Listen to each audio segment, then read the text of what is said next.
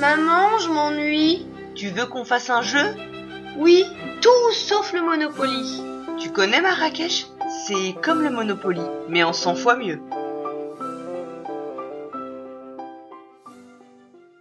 Bonjour les papas joueurs et bonjour les mamans joueuses. Je suis Paul Gara et en cette fin d'année 2018, je pense que je suis prise d'une folie que j'espère passagère. Et oui, lors de la sélection de Noël, je vous recommandais un jeu d'improvisation, Comment j'ai adopté un dragon, et pour ceux d'entre vous qui auraient échappé aux chansons de Noël sélectionnées tout spécialement par Dédé Schutz pour l'occasion, je vous renvoie à cet épisode spécial. Une folie passagère, vous disais-je, qui m'incite à vous présenter des jeux dont les mécaniques ne sont en principe pas du tout ma flûte de champagne. On démarre donc avec un jeu de communication destiné aux plus jeunes des joueurs, Le Monstre des couleurs, un jeu de Joseph Maria Alloué, oui, l'un des auteurs de Kikoul Coucou dont je vous parlais le mois dernier, et Danny Gomez, illustré par Anna Lienas, édité par Purple Brain, ce jeu est disponible chez Philibert au prix de 26,90€ et s'adresse aux enfants dès 4 ans. Alors peut-être le savez-vous déjà, mais les émotions ont une couleur.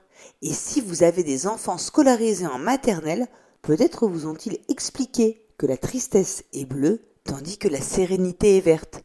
Bon alors la première fois que ma fille m'a expliqué ce qu'était la sérénité, hein, bon j'avoue que ça m'a fait sourire. Et puis elle m'a parlé du monstre des émotions et du livre que la maîtresse leur avait montré.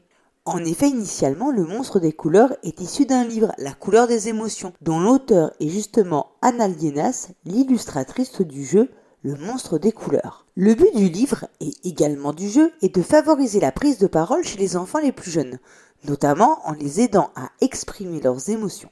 Ainsi, le jeu repose sur une association d'une couleur à une émotion, le jaune pour le bonheur, le rouge pour la colère, tristesse est bleu tandis que sérénité est verte et enfin la peur est vêtue de noir. Dans le jeu, il est question d'aider le monstre des couleurs qui justement a mélangé toutes ses émotions et est donc tout barbouillé. Les enfants doivent l'aider, le jeu est donc coopératif, à démêler ses couleurs et donc ses émotions.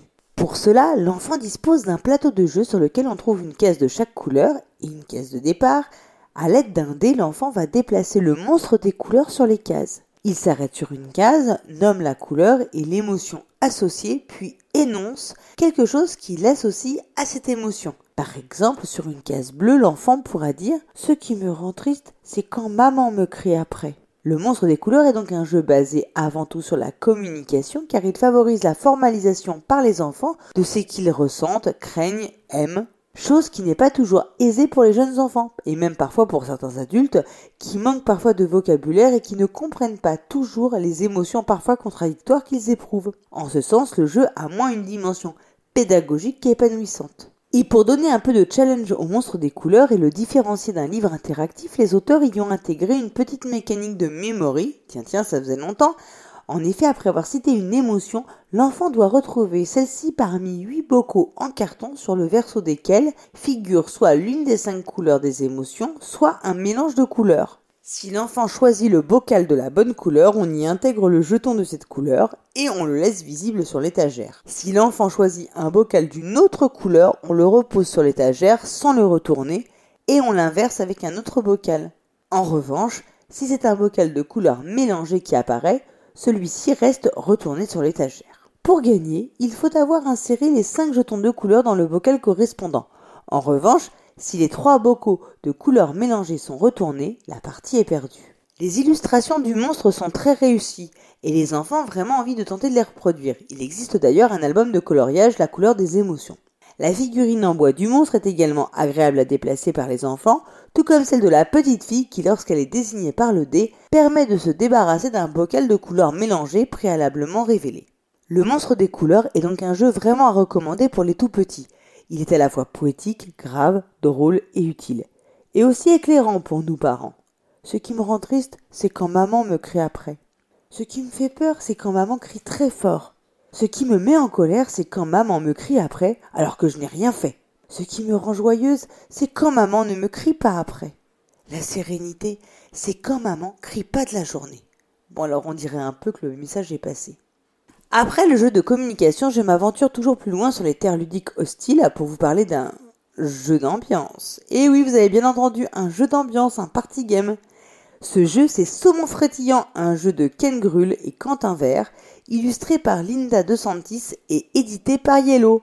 Proposé des 6 ans au prix de 12,50€ chez Philibert, ce jeu pour 3 à 6 joueurs s'adresse en réalité à tous les joueurs, pour autant que vous soyez à la recherche d'une expérience régressive. Dans Saumon frétillant, on incarne des saumons, alors jusque-là tout va bien, qui se rencontrent, et lorsque les saumons se rencontrent, bah, ils se disent des trucs de saumon comme gloop, splaf, plouf plouf, ou encore flap flap flap.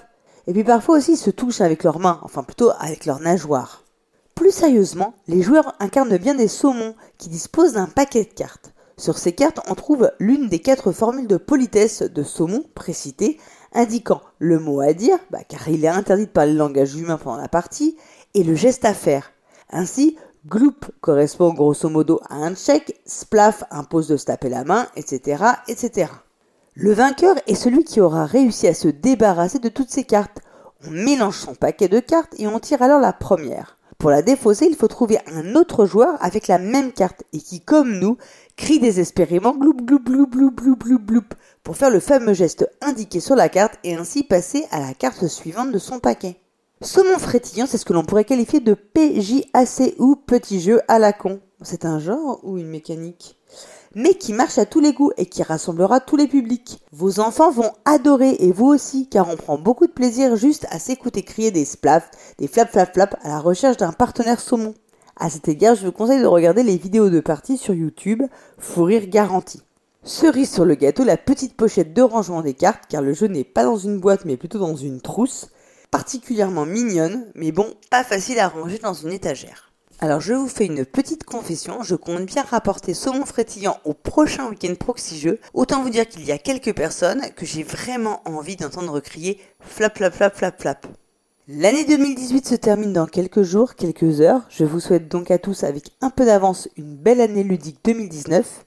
Et d'ici l'an prochain, jouez bien, surtout avec vos enfants.